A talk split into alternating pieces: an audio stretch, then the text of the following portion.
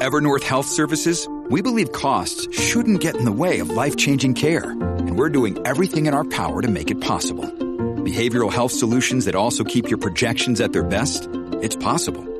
Pharmacy benefits that benefit your bottom line? It's possible. Complex specialty care that cares about your ROI? It's possible. Because we're already doing it. All while saving businesses billions. That's Wonder made possible. Learn more at evernorth.com slash wonder.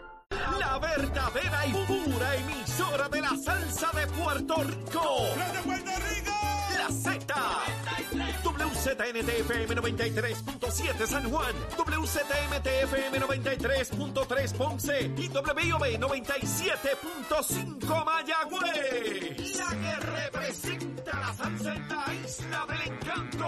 De aquí para el mundo. A través de la aplicación La Música. Z93. Tu, tu emisora nacional de la salsa.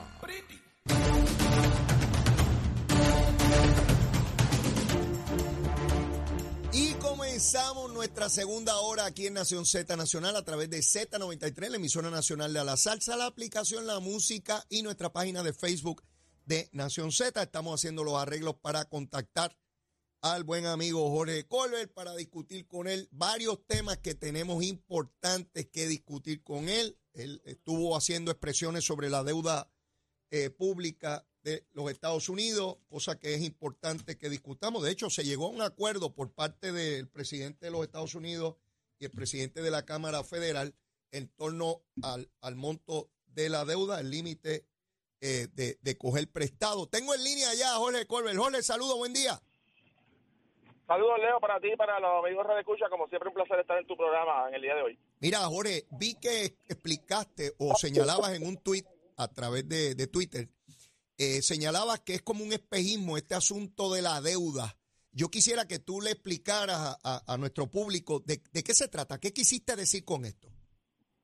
Bueno, en, la, en, la, en el tweet eh, incluye una tabla eh, que establece básicamente la cómo ha ido la deuda de Estados Unidos eh, cada década aproximadamente. Ha subido significativamente y esta teoría del, del techo, lo que llaman, que no es otra cosa que un límite de deuda, como igual que en Puerto Rico existe a nivel constitucional eh, de un 15% de los ingresos de los últimos dos años, pues en el caso, en el caso de Estados Unidos el Congreso la, la va moviendo según la situación económica del momento y, y esto anda ya por básicamente sobre 30 trillones de dólares, es una cifra eh, realmente significativa. Estados Unidos es el país deudor más grande del mundo.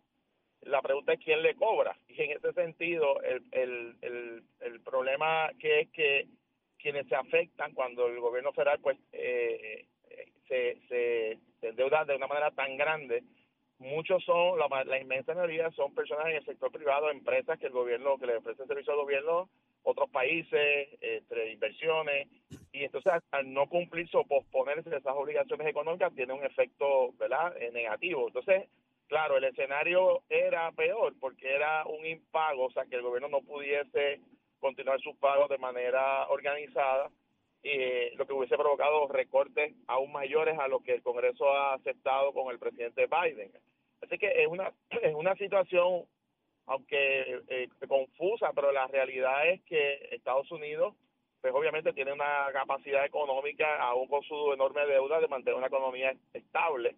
Eh, pero no es menos cierto que era necesario aprobar esta eh, eh, esta esta posposición del límite de deuda por dos años eh, para que la economía se estabilice y, y al menos eh, los recortes que vamos a ver en algunos programas no por lo menos en el caso de Puerto Rico no deben afectar significativamente a, los, a las asignaciones que ya se habían anunciado. Y eso es importante. Claro hay otro punto Leo eh, que uno de las uno de los requisitos o de los reclamos del Partido Republicano era que se le establezca algún requisito de trabajo a personas que tengan algún tipo de participación en algunos programas, particularmente los de asistencia nutricional y otros programas. Y eso es una política que, que tú y yo hemos discutido en otros programas en la- del gobierno federal que, que me parece que hace todo el sentido del mundo, que si bien es cierto que aquellas personas que tienen unas necesidades, unas condiciones especiales necesitan ayuda, eh, no obstante, aquellas personas que tengan la capacidad de trabajar y que puedan eh, desempeñarse, aunque sea de manera parcial, pues lo puedan hacer también, de manera que se vaya de manera gradual eh, eliminando la dependencia eh, y provocando que hay gente que tiene la capacidad de trabajo simplemente no lo hagan para mantenerse participando de ayudas eh, y subsidios federales. Y esa es la política federal y eso ciertamente de alguna manera eh, me imagino que se va a implantar también en Puerto Rico. Jorge, yo obviamente yo no soy un experto en esto, trato de entenderlo, son asuntos técnicos complejos. Desde el punto de vista como un lego en la materia, lo que veo es al gobierno de los Estados Unidos, indistintamente de quién administre, demócratas o republicanos, dándole la pata a la lata. Esa deuda sigue creciendo, eh, resolvemos hoy, eh, lo posponemos para dentro de tres años, continúa así. Eh, la situación es similar a la que tuvo Puerto Rico. En algún momento no tiene dinero para pagar. No estoy diciendo que eso vaya a ocurrir con los Estados Unidos hoy, pero yo no sé, dentro de 10 años, dentro de 15 años, en algún momento esa burbuja va a explotar. Eh, ¿Cómo se le pone condiciones a esto? Obviamente no, no hay un mecanismo supraestructural, no hay una estructura por encima del gobierno de los Estados Unidos que le diga, bueno, bueno, bueno, hasta ahí, no pueden gastar más, la deuda la vamos a recortar. Eso no existe. Así que, ¿cómo, cómo lidiar con, este asunto, eh, eh, verdad? Y, que se le pueda poner un punto final a esto. Por lo menos yo no escucho a nadie, ni demócrata o republicano, dar una solución final a esto, Jorge. Esto, Leo, yo te diría que esto comenzó marcadamente bajo la presidencia de Ronald Reagan. Tú recordarás, tú recordarás la famosa política de las tijeras, de los recortes, y cuando ya se proyectaba que Estados Unidos iba, iba a entrar en una crisis, eh, ¿verdad?, de, la posibilidad de un impago, aunque remoto, eh, pero eso ha, ido creciendo. El, el, problema fundamental es que en el caso de Estados Unidos, a diferencia de otros países, que puede, y te voy a dar algunos ejemplos, no solamente el caso de Puerto Rico, que tenemos una, ¿verdad? un ente externo, que es la Junta de Supervisión Fiscal, con poderes por encima del gobierno propio. Eh, en el caso de otros países ha habido organismos internacionales que han tomado control de las finanzas. El caso de Grecia, por ejemplo, eh, que fue lo que se llama la Troika, que era la, el Parlamento Europeo, el, el, Banco eh, Europeo y el Fondo Monetario Internacional tomaron control de las finanzas y pusieron unas condiciones bien fuertes que Grecia tuvo que aceptar, a pesar de que ahí hubo un referéndum y la gente rechazó las medidas eh, de austeridad. En el caso, por ejemplo, de Argentina, un país soberano, eh, una corte eh, de Nueva York estableció unos criterios de que no se cumplía con una un rearreglo, una reestructuración de su deuda, básicamente se le iban a incautar las cuentas del gobierno de Argentina en Estados Unidos, todos los activos que estuviesen en la jurisdicción de Estados Unidos, y eso provocó una negociación. Así que en, en, en, los, en casos particulares de países, en el caso, por ejemplo, de, ciudades en Estados Unidos, ha habido organismos también externos. Ahora, en el caso de Estados Unidos, pues no hay obviamente un organismo internacional que tome control de sus finanzas. Por lo tanto, quien le corresponde es el Congreso. El Congreso lo que hace es que eh, pone un límite de deuda, un techo, lo que ellos llaman, y cada cierto tiempo vuelven y lo revisan eh, pero lo, que está ocurriendo realmente es que está incrementando la deuda. Es decir, siguen tomando prestado, eh, obviamente tienen una maquinita, ¿verdad?, de producir billetes, pero la realidad es que son deudas reconocidas que en algún momento, eh, si no se hace unos pagos ordenados, eh, puede tener una crisis mayor. Fíjate que en esta ocasión la controversia duró dos o tres semanas, pero no llegó, ¿verdad? La sangre no llegó al río, como decimos. Pero la realidad es que, que, que sí, es, un problema, como si para que la gente no, que, que nos escucha pueda entender, es igual que su presupuesto en su casa. Usted tiene ingresos y gastos, pero usted tiene sus gastos de mil pesitos al mes entre una cosa y otra. Eh, pero pero de momento pues entró solamente 800 dólares. Bueno, pues usted tiene una insuficiencia de 200 dólares, pero cuando eso se repite todos los meses, pues ya te va arrastrando un déficit recurrente, ¿verdad? Eh, es decir, que, que tienen menos dinero para sus obligaciones. Pues imagínense eso en un país como Estados Unidos, que, ha, que tiene ahora mismo una, una deuda reconocida, eh, básicamente ya va, a llegar casi a, a 34 trillones de dólares, que es una, una cantidad histórica. yo, yo, yo, tú me dices ese número y yo no sé qué rayo se puede adquirir con esa inmensidad. Yo, eso pierde proporción en mi mente. Yo no entiendo eso.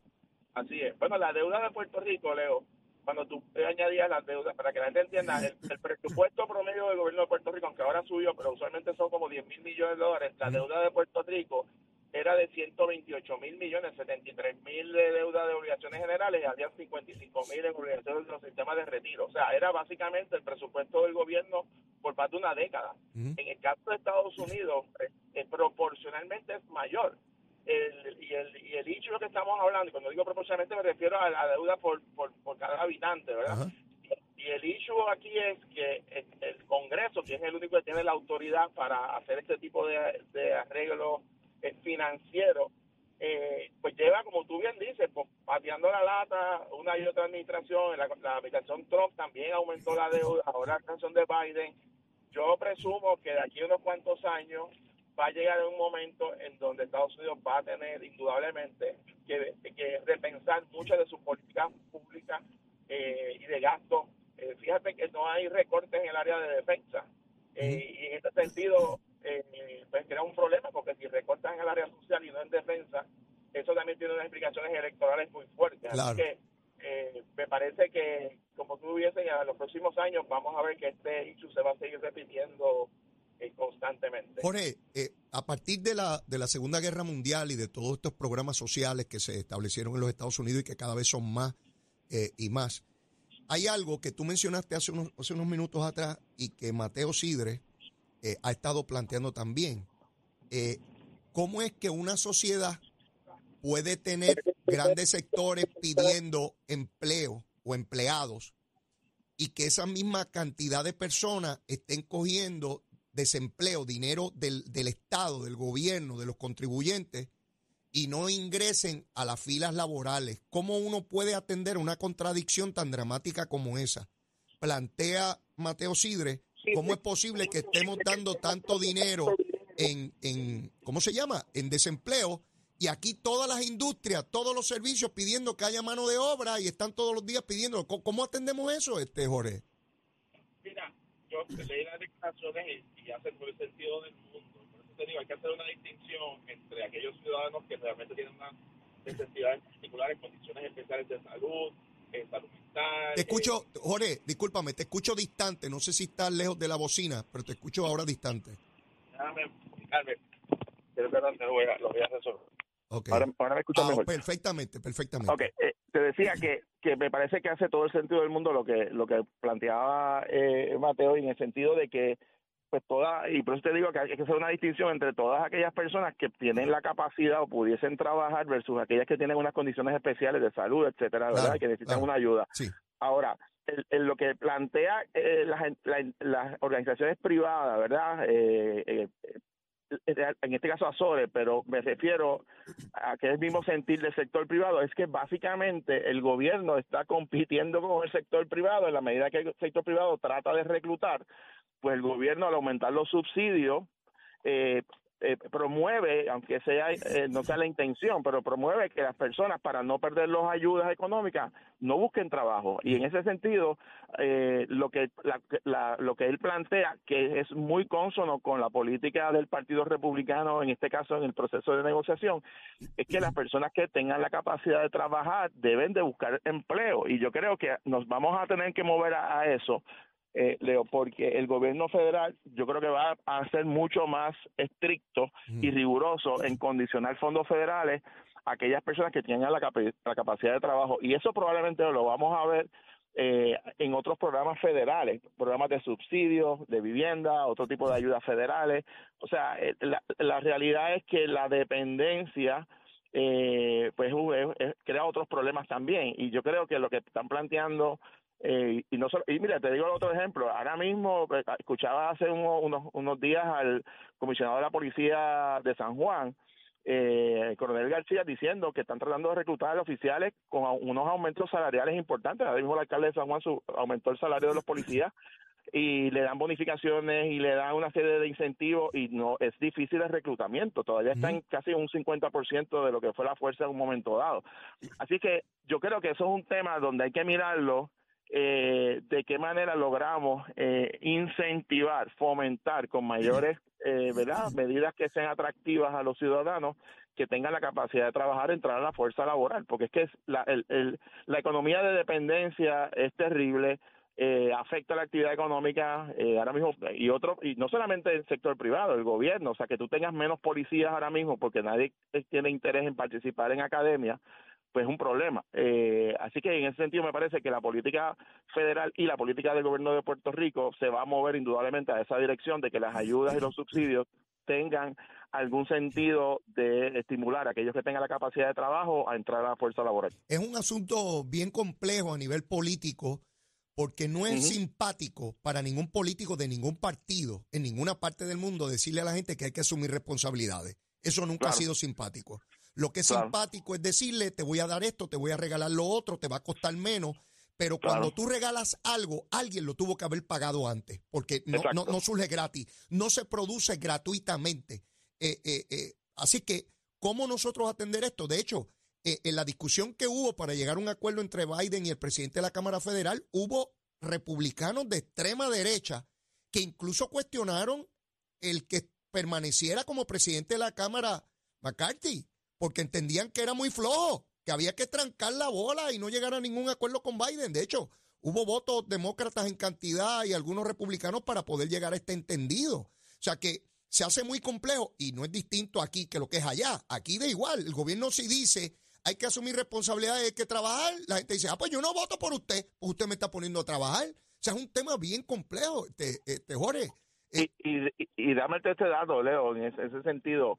Eh, esta legislación o esta autorización de, de poner por dos años el límite de deuda, pues se aprueba abrumadoramente porque se unieron los demócratas con los republicanos. Pero, pero cuando vengan otras medidas en donde ese bloque republicano más conservador eh, que es la mayoría parlamentaria en la Cámara Federal, eh, pongan condiciones para aprobar legislación que necesiten los votos solamente de los republicanos. Eso es un bloque significativo de votos que va a tener eh, el, el, speaker McCarthy que atenderlo, porque estamos hablando básicamente de más de 100 miembros de la Cámara de Representantes Federal que bajaron en bloque. Así que eso, eso no se va a quedar aquí. Eso vamos a ver que en legislaciones futuras que requieran el voto estrictamente de la mayoría republicana, ese bloque va a proponer eh, yo, yo pienso que recortes, cambios, modificaciones en la política federal, en programas federales, y lo vamos a estar viendo en los próximos años. Como año preelectoral ya vemos que siguen surgiendo figuras. Mike Pence, que fue vicepresidente de los Estados Unidos de Trump, eh, se señala que ahora en este mes de junio va a lanzar su, su candidatura. Así que ya no es solamente de Santis el que parece retador de, Trump, sino que entra una figura importante. Yo como republicano, Jorge, y sé que le estoy hablando a un demócrata, yo como republicano me siento más cómodo con Pence que con, que con DeSantis o con Trump. Me parece una figura eh, de centro, una figura muy, muy, muy reservada, una figura que es respetuoso a las instituciones. De hecho, Trump quería que él desconociera el resultado electoral, por poco lo linchan allí en el Capitolio Federal aquel 6 de, enero terrible del año 2021. Pero, pero estoy consciente que es el que menos probabilidades tiene de, ganar porque hay un sector republicano en el electorado que cree en, las políticas de Trump o, o de DeSantis. ¿Cómo tú lo ves?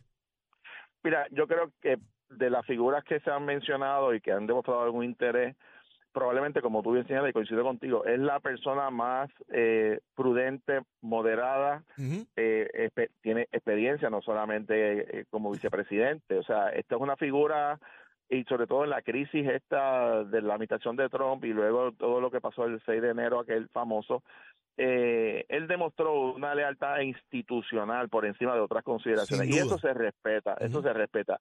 Yo le pondría el ojo a esa candidatura, aunque es verdad que el sector más conservador no, no lo va a apoyar, pero esto puede ser una figura que ante el, el, evidente debilitamiento de la figura de Biden puede atraer unos sectores eh, más conservadores de, de, los demócratas a empezar a mirar la alternativa si, si es que eh, el Partido Demócrata no logra recuperarse de lo que evidentemente está ocurriendo, que es un que, es una eh, situación de debilitamiento político, no solamente del presidente, de la, de la vicepresidenta, hasta el punto que le costó la Cámara de Representantes. Así que esta es una figura interesante, hay que ver su, su mensaje, ¿verdad? Eh, cuál va a ser su agenda de trabajo, cómo se, se va a enfocar. yo no lo descartaría hay otra figura importante que, que leo, que aquí conocemos muy bien en Puerto Rico, que también yo está sonando, aunque más distante, que es Paul Ryan, que fue speaker de la Cámara. eh, que conoce muy bien también a Puerto Rico. Eh, y yo creo que lo, lo, aunque el escenario apunta a que Trump tiene una mayoría en este momento, queda mucho tiempo, y es posible que alguna de estas figuras, tú sabes que tú conoces mucho de, los, de, la, de, las primarias, empiezan candidatos al frente y, y, de momento empieza a cambiar con el pasar del tiempo. Así que eh, yo no descarto a Pence como una, como una posible candidatura. Eh, indudablemente va a ser un factor importante porque va a ser una, me parece a mí, una figura que va a enfrentar, aunque no en el tono de DeSantis, pero va a enfrentar a Trump eh, con mucha más prudencia, mucha más madurez eh, y mucho más temple que, que, que, cualquier otro candidato. Así que yo eh, lo pondría en la, en la lista de los primeros tres, cuatro, cinco candidatos porque eh, yo creo que va a comenzar a crecer su respaldo poco a poco. Jorge, eh, hablando un poco de la Universidad de Puerto Rico, Veo un consenso claro y poderoso y me estoy contento por eso, porque veo al gobernador, veo a la Asamblea Legislativa, veo incluso a la Junta de Supervisión Fiscal mirando cómo atender el rezago económico que tiene la Universidad de Puerto Rico y cómo tratar de lidiar con, eso. Sé que hay conversaciones en todos los niveles. De hecho, a, las nueve y media tengo una conversación con, con el presidente de, de, la Junta, de, con Ricardo Dalmao, el CPA Ricardo Dalmao, sobre este tema. ¿Cómo tú ves eso, tú que estás tan ligado a todos estos asuntos? Mira, yo primero creo que, que lo que está haciendo el gobernador, los presidentes de los cuerpos y la propia Junta de atender las necesidades económicas de la Universidad de Puerto Rico es la política pública correcta. Todos sabemos que la Universidad de Puerto Rico es el, indudablemente el instrumento de transformación social más importante del país eh, eh, para lo que representa para el, para el pueblo de Puerto Rico y hay una necesidad económica. Es cierto que hay que tomar mejores eh, medidas de administración y de gerencia eh, y poco a poco se ha, habido, ha habido una mejoría. Yo creo que el presidente de la Junta, eh, Ricardo Dalmau, como el presidente de la universidad, el doctor Luis Ferrao, están haciendo una labor encomiable. Eh, creo que le han eh, restituido el sentido de la desconfianza que había de la Junta hacia las maneras, las decisiones de gerencia que se estaban tomando, y eso son buenas noticias, que, que haya esa confianza para devolverle fondos, por supuesto, eh, Leo, no seamos ingenuos, se lo van a dar en cuenta a gota y le van a poner un monitoreo inmenso, pero el hecho de que de que se ve una, una un cambio en la Junta de Supervisión Fiscal eh, y que y que es bien difícil para la Junta cuando tienes al gobernador y a los, a los dos presidentes del Senado y Cámara eh, y a las delegaciones unidos en esa petición es muy difícil porque está más que justificado. Eh, yo creo que se va a lograr esa asignación. Eh, eh, pienso que la universidad está encaminada a fortalecer sus eh, sus programas académicos, particularmente el Centro de Ciencias Médicas, tú sabes que tuvo también un problema de acreditación, Eh, y que se mejoren las condiciones físicas eh, y laborales también de los trabajadores que están en la universidad. Así que yo creo que son buenas noticias y, y, y ojalá que esto eh, se plasme ya en un acuerdo el presupuesto debe estar de, de, del gobierno de Puerto Rico debe se estar atendiendo yo diría la próxima semana y media.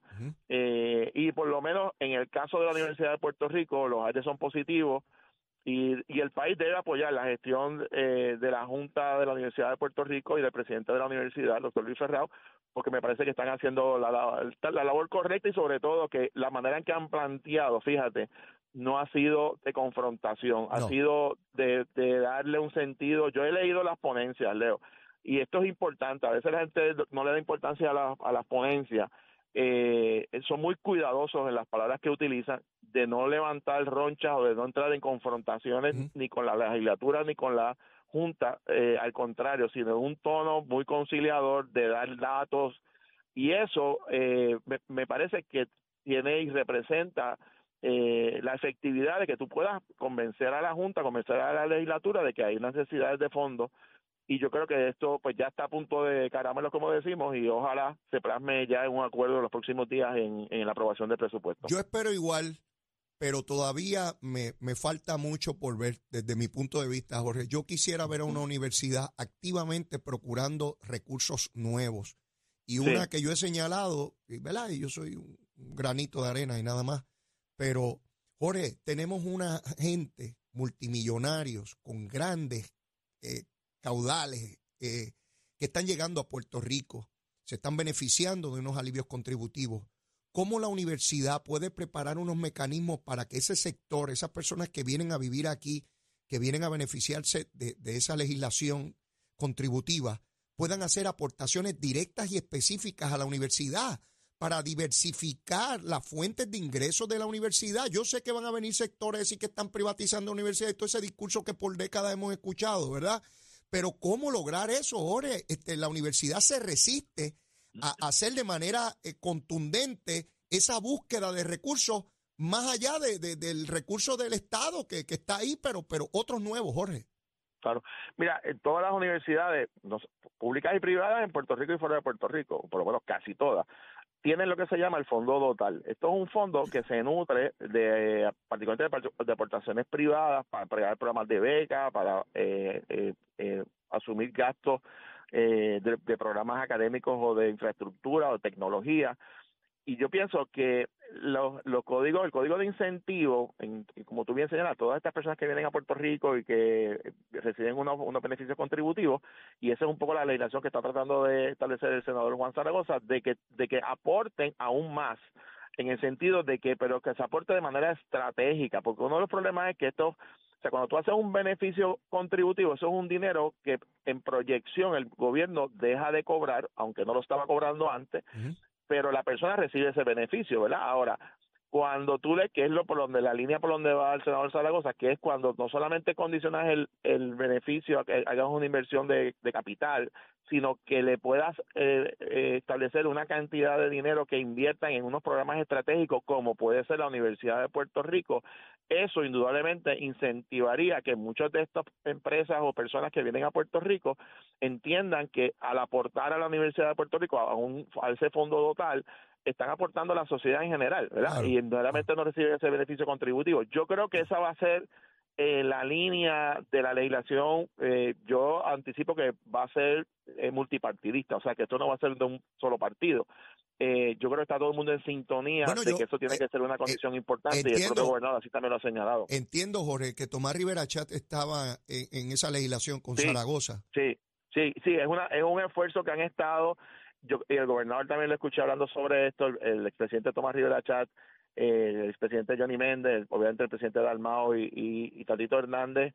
En el caso del Senado, pues quien ha estado liderando esto es el senador Juan Zaragoza. De hecho, que le, aprovechamos para desearle que una pronta recuperación. Seguro. Eh, y, y obviamente yo creo que esa es la, la política correcta de que no se trata de quitarles incentivos, este, sino se trata de que inviertan eh, en Puerto Rico, no solamente en, en, comprar propiedades o comprar casas, sino que de su capital inviertan en programas como sería la Universidad de Puerto Rico.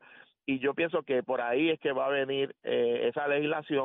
Y no creo, honestamente Leo, que ninguno de estos multimillonarios se vayan a quejar porque eh, el que tiene interés en echar a Puerto Rico para adelante y ellos mismos que tienen, ¿verdad? Van a tener intereses económicos o de empresas o demás, también les conviene que, el país eche para adelante. Así que en ese sentido me parece que todo el mundo gana, eh, pero tiene que hacerse de una manera organizada a nivel legislativo y obviamente dentro del Código de Incentivos Económicos. Yo estoy seguro, Jorge, que muchos de ellos, estoy seguro, por, por ley de probabilidad, porque muchas de estas personas tan acaudaladas hacen aportaciones a montones de instituciones en distintas partes del mundo y se precian y se precian de hacer esas aportaciones. Así que yo creo que es cuestión de abrir la válvula, como tú muy bien señalas, en el Estado de Derecho y que le permita esa entrada. Yo estoy seguro que vamos a tener aportaciones muy importantes ahí. Jorge, se nos termina el tiempo, sé que tienes compromisos profesionales, como siempre, agradecido. Voy a tener a las nueve y media a Ricardo Dalmau para seguir abonando a este punto porque quiero poner también de nuestra parte para crear conciencia sobre este particular. Buen fin de semana, Jorge. Cuídate. Gracias igualmente. Muchos saludos, un abrazo. Seguro que sí. Bueno, mis amigos, tenemos que ir a una pausa y luego de la misma debemos tener aquí al presidente de la Junta de Gobierno de la Universidad de Puerto Rico. Digo, no aquí presencial. Esto ahora todo, ya usted sabe, remoto, toda la cosa. A Ricardo Dalmao. Así que llévatela, chamo. Días, Puerto Rico. Soy Manuel Pacheco Rivera con la información sobre el tránsito. A esta hora de la mañana ya ha comenzado a reducir el tapón en algunas de las carreteras principales del área metro. Sin embargo, la autopista José de Diego se mantiene congestionada desde Bucanán hasta el área de Atorrey en la salida hacia el Expreso Las Américas. Igualmente en la carretera número 2 en el cruce de la Virgencita y en Candelaria en Toa Baja y más adelante entre Santa Rosa y Caparra. También la 165 entre Cataño y Guaynabo en la intersección con la PR22 y la PR5, así como algunos tramos de la 167 y la 199 en Bayamón. Además, la 176, la 177 y la 199 en Cupey y la autopista Luisa Ferré entre Montelledra y la zona del Centro Médico en Río Piedras y más al sur en Caguas. Ahora pasamos al informe del tiempo. El Servicio Nacional de Meteorología pronostica para hoy aguaceros en la mañana para la región este. Además, en la tarde, el calor diurno y la brisa marina provocarán el desarrollo de lluvias en sectores del interior central y del oeste y del norte. Los vientos estarán del sureste de 8 a 13 millas por hora y las temperaturas máximas estarán en los medios 80 grados en las zonas montañosas y los bajos 90 grados en las zonas urbanas y costeras, con el índice de calor sobrepasando los 100 grados. Hasta aquí el tiempo les informó Emanuel Pacheco Rivera. Yo les espero en mi próxima intervención aquí en Nación Z Nacional, que usted sintoniza a través de la emisora nacional de la salsa Z93. Hablándole claro al pueblo. Nación Z Nacional, soy Leo Díaz. Buenos días a todos. Leo Díaz en Nación Z Nacional por la Z